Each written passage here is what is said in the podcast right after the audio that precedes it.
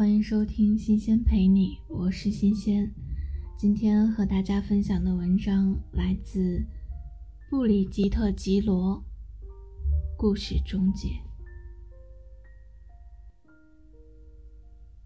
你既爱他，又不爱他。故事已经结束，你却没意识到。他站在窗前，你责怪他挡住了你的光线。你看到的不是他，而是被他挡住了的那些进不来的光线。就是这样开始的。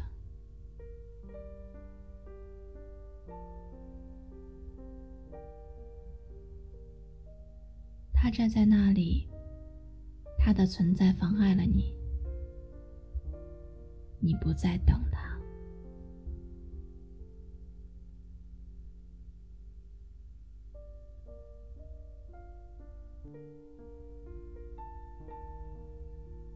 你晚上回到家，打开收音机，脱下鞋子后漫不经心的吻他一下，然后便是沉默。你不知道怎么会变成这样，也不知道已经有多久了。你曾经以为这是不可能的，不可能发生在他身上。也不可能发生在你身上。你了解家常琐事买菜购物的那些陷阱。据说洗衣服就能扼杀爱情。你从来都没有相信过。你拒绝落入俗套。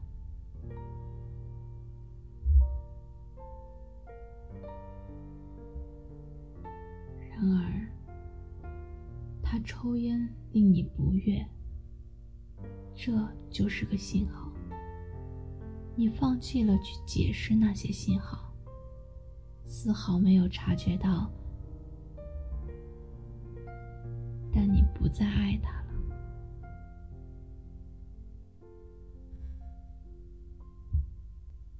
你想得到印证，为的是去确认，但是你在怀疑。事实上，你既爱他，又不爱他。你得做出选择。局面已变得令人厌恶。你以为自己还爱着他，但又忍受不了他穿着浴袍走过客厅，就这身打扮坐在电视机前，头发还湿漉漉的，向后拢着。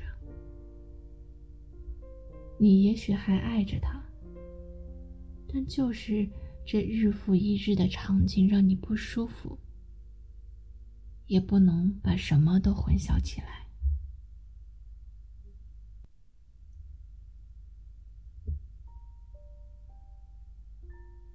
可以确信的是，你对他还有柔情。据说这就是爱消失后的说法。那么，是否柔情越多，爱就越少？但谁又能区别两者的不同？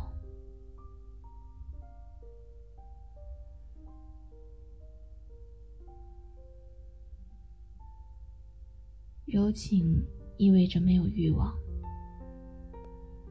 入睡之前互相抚摸一下脸颊，就像潘普内和尼古拉。你们还没有到那一步。毫无疑问，你们依然做爱，而且还挺频繁、挺热衷。但是你觉得他做的不好，是他做的不好，还是你挑剔？这种状况。持续了多久了？你以前怎么没有提过？你拒绝自己不再爱他的想法，你觉得没必要跟他说，于是，你就当是自己的事，将就着。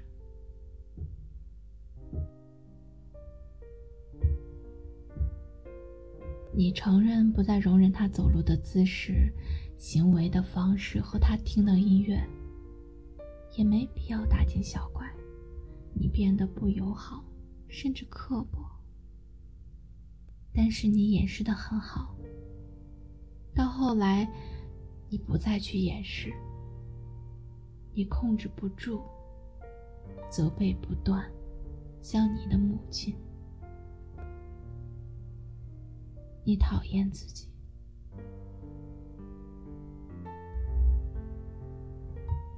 你重新振作，再给你们的故事一个机会。你温柔友善，正是重新来过所需要的品质。没必要谈论这些。一个星期过去了，有时候是两个星期。你去电影院。你邀请朋友，你去山里度周末。你以为你迷失了，他正是你命中注定的男人。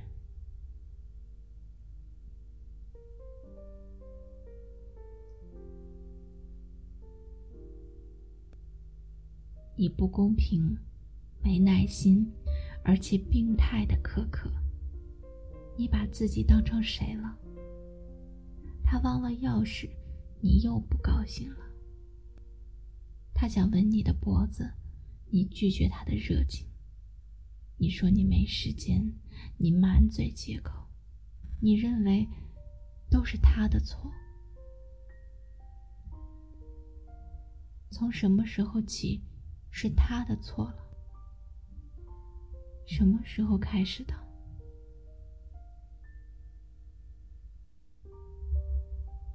你努力回忆，搜索每一个细节。你寻找线索，得有证据啊！你不相信你会粗心大意，这不是你的风格。你不肯承认你可能弄错了。你对自己的评价比这个高，但是你越找越不明白发生过的事情。你重新回顾从第一天开始的往事。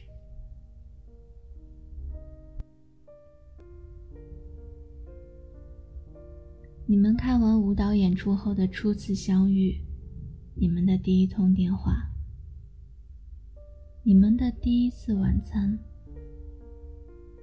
你们的初夜，你们的第一次度假。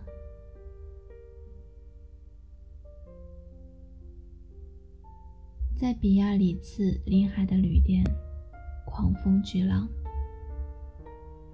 你们第一次度假归来，想到要分开去上班时，你的忧郁眼神。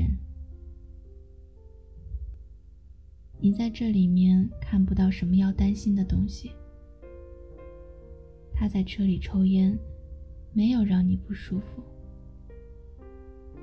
晚上他在餐馆里。喝很多酒，你陪他一起喝。他丢了打火机、眼镜、文件，你觉得很浪漫。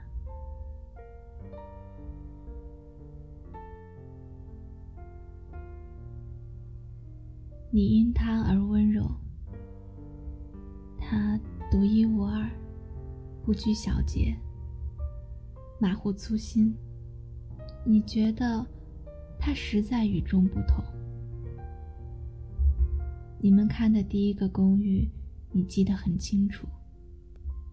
你们的观点完全一致。公寓里潮湿，声音大，没暖气，地方狭小，都没能打消你的热情。你完全不在乎。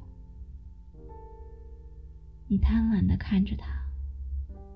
你们面前有的是未来，你们是永恒的。你们有的是时间。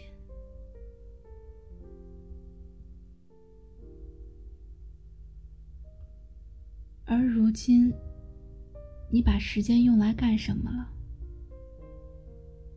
你评估、比较、解释，你把你的时间变成了价值尺度，你生命中的男人变成了一块实验田，你考验他，强迫他进入你满意的条条框框，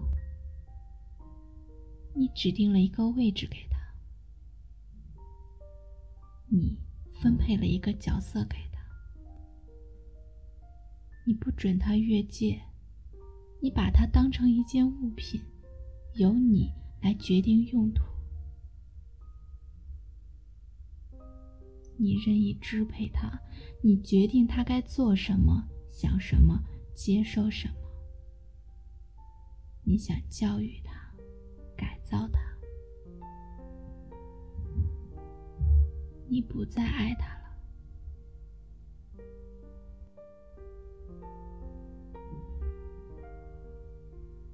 你吸光了他的精髓，把他消耗殆尽。他站在你面前，手无寸铁，疲惫不堪。于是，他不讨你喜欢了。一个被你吸干净的空壳，我们会爱上一个壳吗？我们会爱上一个不反抗的男人吗？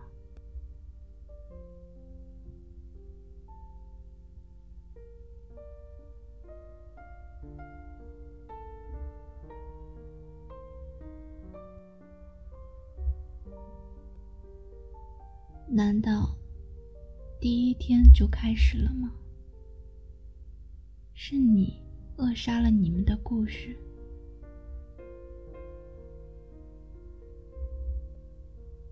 有人说，结局就写在开头。那么是谁的错？是吞噬了对方的那个人的错，还是被吞噬的那个人的错？